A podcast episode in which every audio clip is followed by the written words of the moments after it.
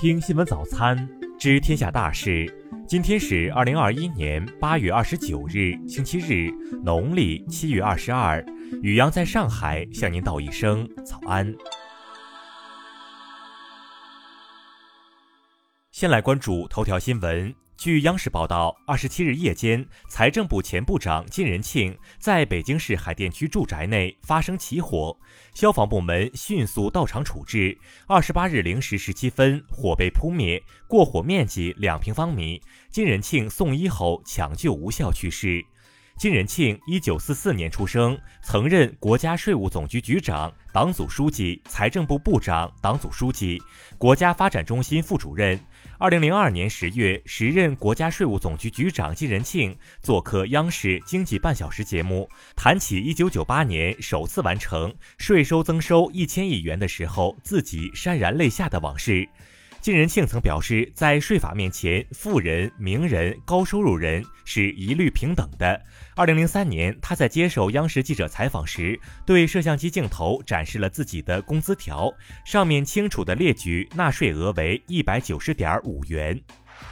再来关注国内新闻，九月二日，中韩双方将交接第八批在韩中国人民志愿军烈士遗骸。退役军人事务部公布二十五枚与烈士遗骸同时发现的印章，向全社会征集线索，为烈士寻找亲人。国家卫健委发布，截至二十六日，疫苗接种总人数达到十点七亿人，覆盖了全国人口约百分之七十六。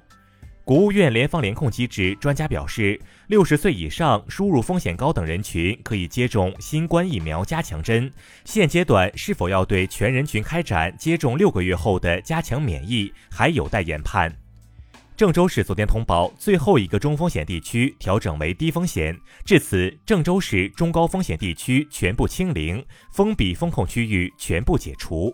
美国国家情报总监办公室发布所谓新冠病毒溯源调查报告要点，认为目前新冠病毒源自自然界和实验室泄露的两种可能性都不能排除。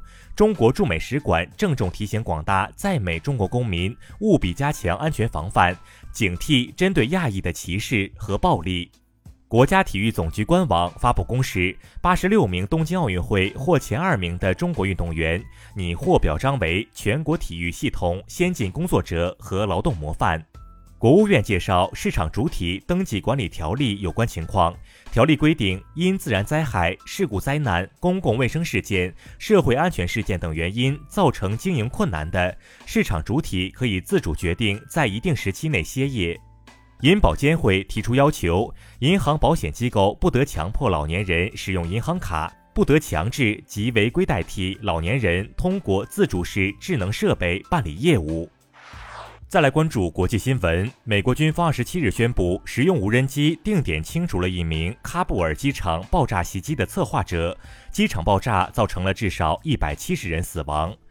法国和西班牙政府二十七日分别宣布结束从阿富汗首都喀布尔撤离行动，两国撤出了数千名各自公民及相关阿富汗人。昨天，意大利从阿富汗撤离的最后一架空军飞机回到罗马。意大利外长迪马约表示，现阶段需重点防范地区恐怖主义。意大利正致力于在二十国集团层面就阿富汗问题达成一致。巴基斯坦三军公共关系部表示，巴基斯坦与阿富汗边境目前没有发生重大事件，局势正常可控。美国白宫发布报告预测，美国政府预算赤字将达到三点一二万亿美元，这意味着将成为美国历史上赤字第二高的一年，仅次于去年。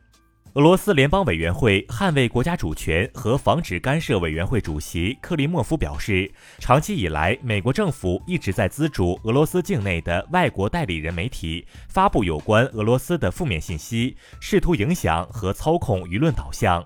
哈萨克斯坦国防部通报，二十六日晚发生军火库爆炸事件，已致五人死亡，约九十人受伤。国防部长叶尔梅克巴耶夫已经提出辞职。多名科学家日前表示。在格陵兰岛海岸附近发现了据信是世界最北端的岛屿。他们认为这个长六十米、宽三十米的岛屿是离北极最近的陆地点。再来关注社会民生新闻。广州市公安局昨晚通报，当天下午番禺区发生一起持水果刀伤人案件，致三人受伤，嫌疑人郑某被警方开枪击伤，当场控制，案件仍在进一步侦办中。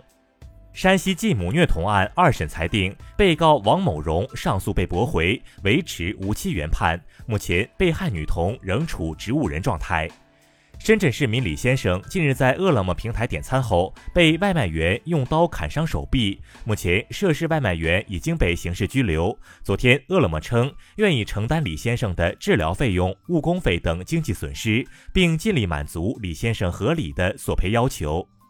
红山公安公众号消息：二十七日晚，内蒙古赤峰市警方快速破获一起故意杀人案，冯某某涉嫌杀害前妻，目前已被刑拘。近日，江西省赣州市上犹县第二中学七年级预录取名单中，因出现三名企业高管子女而引发舆论关注。上犹县教育科技体育局发布回应称，系类别登记错误，已予以纠正。再来关注文化体育新闻。中央纪委国家监委网站昨天刊文称，饭圈乱象搞得网络空间乌烟瘴气、生态恶化，给广大网民，特别是青少年带来不良影响。流量明星应该翻篇。曼联官方宣布，已经和尤文图斯就 C 罗的转会达成一致，他将与曼联签约至二零二三年六月。国足十二强赛首个对手澳大利亚公布首战的二十七人大名单，其中二十六人来自海外联赛，包括效力于上海海港的穆伊。